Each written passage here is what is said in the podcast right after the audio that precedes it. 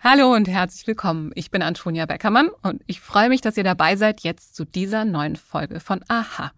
Normalerweise spreche ich hier ja immer über Wissenschaft. Heute nicht. Heute spreche ich über Geschichte. Denn wir haben einen neuen Podcast aus der Aha-Familie für euch. Aha History. 10 Minuten Geschichte. Den könnt ihr jede Woche montags und donnerstags hören. Und zwar mit meinem Kollegen Wim Ort. Aha. 10 Minuten Alltagswissen. Ein Podcast von Welt. Und wer könnte euch besser erklären, worum es bei diesem Podcast geht, als Wim? Also Wim, was tust du jede Woche montags und donnerstags? Ich mache Podcasts über die Geschichte. Dabei sprechen wir aber nicht über all diese Themen, die wir alle schon zigmal in irgendwelchen Dokus im Internet oder im Fernsehen gehört und gesehen haben, sondern wir sprechen über Dinge, die in der Geschichte gern mal übersehen werden. Und das machen wir alles nach dem bekannten Aha-Rezept. Das heißt, ich spreche mit Experten, manchmal auch mit Zeitzeugen über diese Fragen aus der Geschichte und ich beantworte Mythen aus der Vergangenheit. Eine Folge zum Reinhören, die haben wir hier jetzt gleich für euch. Und zwar geht es um. Es geht um Hannibal und seine Elefanten. Und da stelle ich die Frage, wo hatte er diese Elefanten eigentlich her? Aha History. 10 Minuten Geschichte. Ein Podcast von Welt. Wenn ich euch sage, stellt euch mal ein großes, massives und träges Tier vor. Was kommt euch da in den Kopf? Bei den meisten von euch ist es wahrscheinlich ein Elefant. Und das ist eigentlich ein bisschen unfair, denn in freier Wildbahn können Elefanten sogar ziemlich schnell sein. Aber wir hier in Europa kennen Elefanten ja meistens nur aus dem Zoo und da ist der Platz für diese gigantischen Tiere eben leider immer sehr begrenzt, sodass sie die meiste Zeit einfach nur rumtrotten oder rumstehen. Und wenn ich mir jetzt vorstelle, egal ob träge oder schnell, so einen Elefanten, so ein riesiges Tier über die Alpen zu führen. Puh, ehrlich gesagt, das kann ich mir gar nicht so richtig vorstellen. Aber genau das, das hat der Karthager Hannibal Barkas vor mehr als 2000 Jahren gemacht. Er wollte damals Rom erobern und dafür ist er nicht nur mit einem Elefanten über die Alpen gewandert, sondern hatte direkt 37 Elefanten mit dabei. Die Alpenüberquerung war damals unvorstellbar. Und ganz ehrlich, auch heute ist das noch eine ziemlich krasse Leistung. Aber wo hatte Hannibal diese Elefanten eigentlich her? Und wie effektiv waren sie überhaupt im Kampf? Darum geht es in der heutigen Folge von Aha History. Ich bin Wim Ort und ich freue mich, dass ihr mit dabei seid. Außerdem will ich in dieser Folge wissen, ob deutsche Soldaten im Zweiten Weltkrieg wirklich massenhaft unter Drogen standen.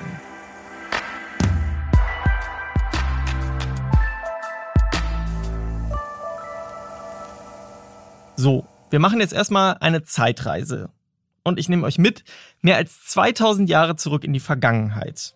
Um genau zu sein, ins Jahr 218 vor Christus. Damals herrschte, wie zu der Zeit fast immer eigentlich, Krieg in Europa. Und das, auch wie fast immer, im heutigen Italien. Die Vorgeschichte zu diesem Krieg, die erspare ich euch jetzt einfach mal, ist auch relativ kompliziert und fasse es kurz. Die Römer haben den Karthagern den Krieg erklärt. Und für den karthagischen Kriegsherrn Hannibal Barkas heißt das, er muss jetzt in die Offensive gehen und Rom angreifen. So startet der zweite Punische Krieg.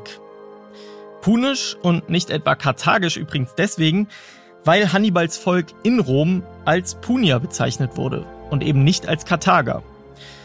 Hannibal macht sich also vom heutigen Spanien aus auf den Weg Richtung Italien. Und weil das Mittelmeer nach dem ersten Punischen Krieg komplett durch die römische Flotte blockiert war, blieb nur eine Option. Der Weg über die Alpen.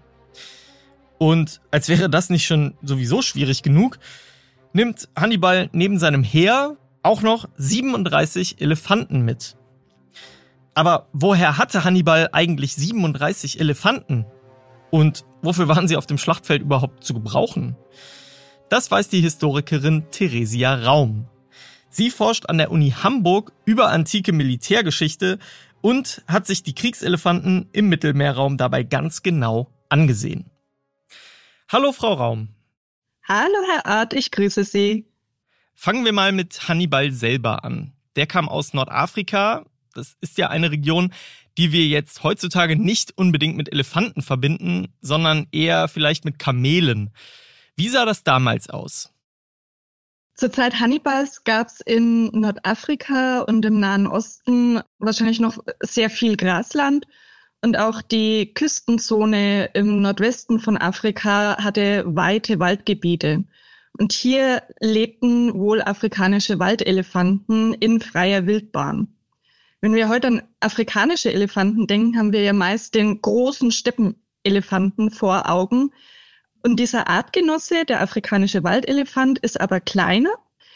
Der lebt heute in den Regenwäldern von West- und Mittelafrika. Und in der Antike muss der aber weiter nördlich gelebt haben, worauf eben die Jagdtätigkeit zum einen von den Karthagern, aber auch von den Ptolemäern hinweist. Und der afrikanische war dann auch der Elefant, den Hannibal dann für seine Mission genutzt hat? Wahrscheinlich. Hannibal hatte angeblich 37 Elefanten bei seiner Alpenüberquerung dabei.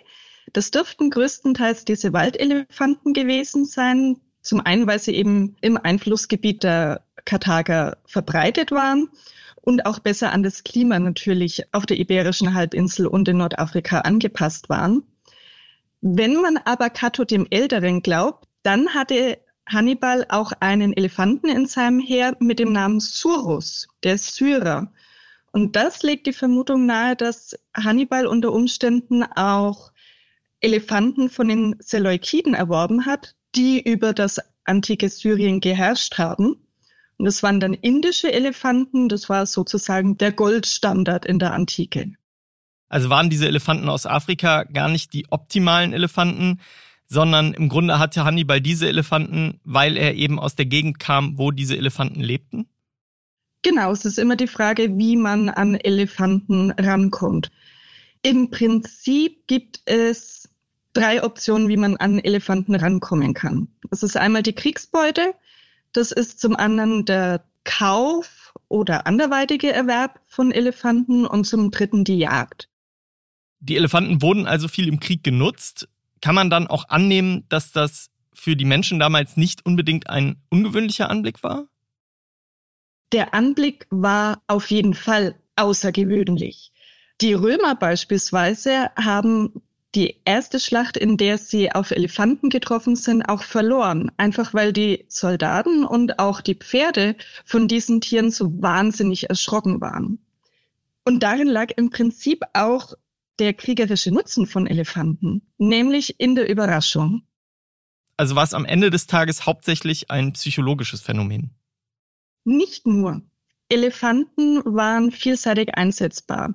Zum Beispiel für den Transport oder um Pionierarbeit zu leisten, um durch Wälder beispielsweise Schneisen durchzuschlagen. Und in der Feldschlacht waren sie im Prinzip für zwei Dinge gut geeignet. Einmal dieser psychologische Effekt und zum anderen, wenn auch der Gegner Kriegselefanten besaß. Ungeeignet waren Kriegselefanten zum Beispiel bei der Erstürmung von Städten. Okay. Kommen wir jetzt nochmal zurück zu Hannibal. Wie wichtig waren diese Elefanten wirklich für seinen Feldzug gegen Rom? Die Elefanten haben zwar die Alpenüberquerung selbst halbwegs überstanden, sind dann aber größtenteils zugrunde gegangen und spielen in den Schlachten in Italien keine Rolle mehr. Entscheidend war aber die Machtdemonstration, die damit verbunden war. Hannibal hat durch diese Alpenüberquerung wollte er beeindrucken. Zum einen die gallischen Stämme in Norditalien und zum anderen auch die Römer selber. Das ist eben eine beeindruckende Meisterleistung war, die sein militärisches Können zur Schau stellen sollte. Um zu verstehen, was heute passiert, müssen wir wissen, was bisher geschah. Genau dafür gibt es unseren neuen Geschichtspodcast. Von politischen Intrigen im antiken Rom über die fanatischen Sektenführer in der frühen Neuzeit bis hin zu den großen Eroberern des mongolischen Reichs und ihren Management-Skills. Ich bin Joachim Telgenbischer. Ich bin Nils Winkmar. Und wir finden heraus, was bisher geschah, um zu verstehen, was heute passiert. Höre, was bisher geschah, überall, wo es Podcasts gibt. Sagt Theresia Raum. Vielen Dank, Frau Raum, für die spannenden Einblicke. Sehr gerne. War das wirklich so? Mythos oder Wahrheit? Aus der Antike machen wir jetzt mal einen Sprung ins 20. Jahrhundert und zu uns nach Deutschland. Im schwärzesten Kapitel unserer Geschichte beginnt das Deutsche Reich unter Adolf Hitler im Jahr 1939 bekanntermaßen den bis heute heftigsten Krieg der Menschheitsgeschichte. Und eine der vielen Geschichten aus diesem Krieg, die deutschen Soldaten standen massenhaft unter Drogen. Einerseits eine fast unglaubliche These, Andererseits, in so einem wahnsinnigen Krieg mit so wahnsinnigen Führern, wie die Deutschen sie eben hatten, klingt es aber auch nicht total unrealistisch. Und deshalb habe ich mich gefragt, was ist da dran? Dass Nazi-Führer wie Luftwaffenchef Hermann Göring abhängig waren, das ist ja weithin bekannt. Aber standen auch die ganz normalen Fußsoldaten unter Drogeneinfluss? Um es kurz zu machen, ja, es stimmt. Die Nazis ließen das Medikament Pavitin im großen Stil für den Kriegseinsatz herstellen. Es hatte in der Truppe sogar Spitznamen und war bekannt unter anderem als Göringpille oder auch als Panzerschokolade. Aber so süß wie das jetzt klingen mag, war es überhaupt nicht, denn der Hauptbestandteil dieser Panzerschokolade war Methamphetamin. Ja, genau. Die deutschen Soldaten, die kämpften auf Meth. Und wenn ich sage, die Nazis haben das im großen Stil herstellen lassen, dann ist das fast schon eine Untertreibung. Allein für den Westfeldzug wurden rund 35 Millionen Tabletten hergestellt und vor allem an die Soldaten ausgegeben, die an der Spitze eines Kampfverbandes kämpfen sollten. Durch die Droge empfanden die Männer weniger Angst und gleichzeitig steigerte es Konzentrationsfähigkeit und Selbstwertgefühl. Also mehr Mut, weniger Angst. Macht ja auch Sinn, wenn man ganz vorne als Speerspitze in so einen Krieg reingeworfen wird. Aber die Soldaten wurden nicht nur bei den sogenannten Blitzkriegen massenhaft auf Drogen gesetzt, sondern unter anderem auch bei den Abnutzungsschlachten in Stalingrad 42-43 und bei der Ardennenoffensive, mit der die Nazis das Momentum des Krieges im allerletzten Kriegswinter noch einmal drehen wollten. So, das klingt alles schon ziemlich krass, aber die Nazis waren tatsächlich nicht die einzigen, die bei ihren Soldaten mit Drogen nachgeholfen haben. Die Briten ihrerseits verteilten bis zum Sieg über Deutschland rund 72 Millionen Meth-Tabletten in ihrer Truppe. Und bei den US-Streitkräften, da war es sogar noch krasser, denn da wurden Methamphetamine sogar bis 2017 noch in der Truppe eingesetzt.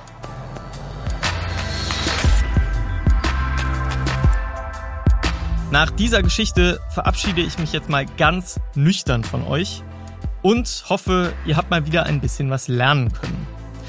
Und wenn euch unser Podcast gefällt, dann freue ich mich, dann freuen wir uns, wenn ihr uns auf den gängigen Plattformen abonniert. Zum Beispiel bei Amazon Music oder auch bei Apple Podcasts. Bei Apple Podcasts und auch bei Spotify könnt ihr uns außerdem eine Bewertung dalassen. Und wenn ihr Fragen habt, Anregungen, Kritik oder Themenvorschläge, dann erreicht ihr uns jederzeit unter history@welt.de. Für den Moment sage ich Danke fürs Zuhören und bis zum nächsten Mal.